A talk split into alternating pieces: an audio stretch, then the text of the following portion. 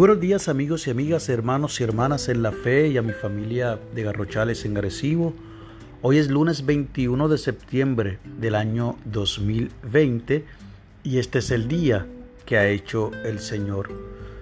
Un día como hoy, hace tres años, estábamos todos en Puerto Rico despertando a una triste realidad como lo fue el huracán María y son muchos los recuerdos que vienen a nuestra memoria, muchos de ellos negativos, pero también muchos de ellos positivos, porque pudimos experimentar la solidaridad, la empatía, el acompañamiento de los y las puertorriqueñas, como así también los puertorriqueños y puertorriqueñas de la diáspora. Claro, Hubo mucho pesimismo y todavía de alguna manera lo hay, dada las circunstancias de que todavía tenemos ciudadanos en nuestro país con casas cuyos techos están cubiertos de los famosos toldos azules, lugares donde la ayuda no ha llegado aún y tienen todavía muchas necesidades. Yo doy gracias a Dios por la Iglesia Metodista de Puerto Rico y por otras iglesias que en el momento y todavía son las que llegaron para actuar, no para hablar, a poner la palabra en acción y han estado todavía en programas como REACE, que es un brazo operacional de OMCOR, una organización de la Iglesia Metodista en los Estados Unidos, dando apoyo tanto a las personas víctimas de los desastres del huracán María e Irma, como así también de los temblores. Pero tenemos que continuar, ¿verdad?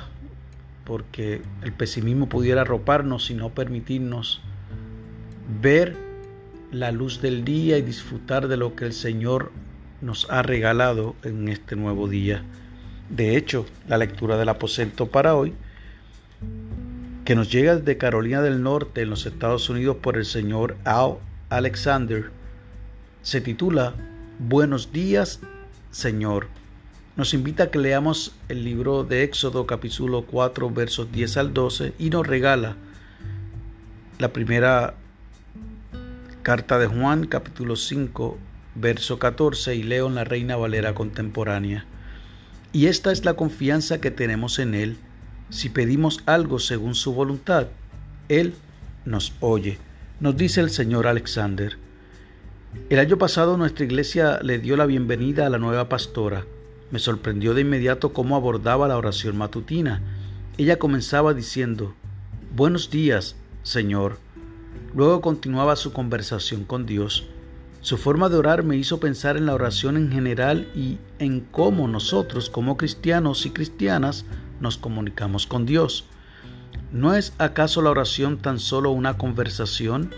¿Acaso arrodillarse al lado de la cama u ofrecer nuestras oraciones son las únicas maneras de hablar con Dios? Creo que no.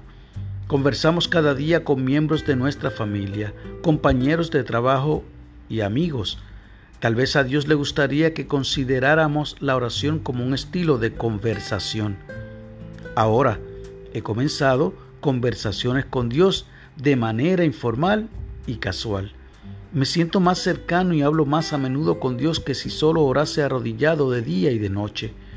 Puedo iniciar estas oraciones estilo conversación mientras manejo mi vehículo o me siento en el Porsche trasero con una taza de té o al amanecer y gozar otro día que me ha dado Dios. Cualquier momento puede ser el tiempo propicio para conversar con Dios. La oración que nos sugiere el Señor Alexander es la siguiente. Buenos días, Señor. Tengo mucho que compartir contigo. Gracias por este momento que pasamos juntos. Amén y amén. Y el enfoque de la oración es que oremos por quienes están aprendiendo a orar. Y el pensamiento para el día, hoy intentaré orar de una nueva manera.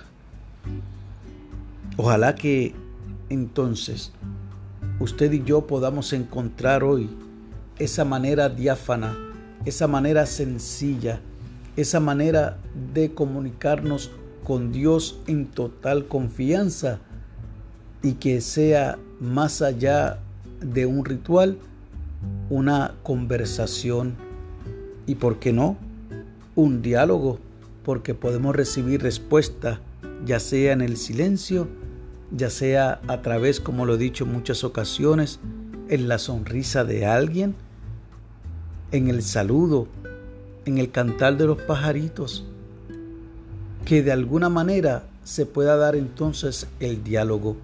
Y si en efecto usted cree que no, tenga la certeza que alma y espíritu se están comunicando.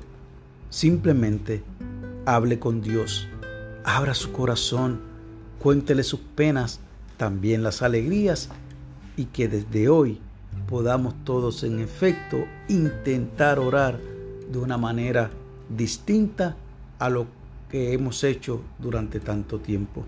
Que Dios te bendiga y que haga resplandecer su rostro sobre ti y sobre los tuyos.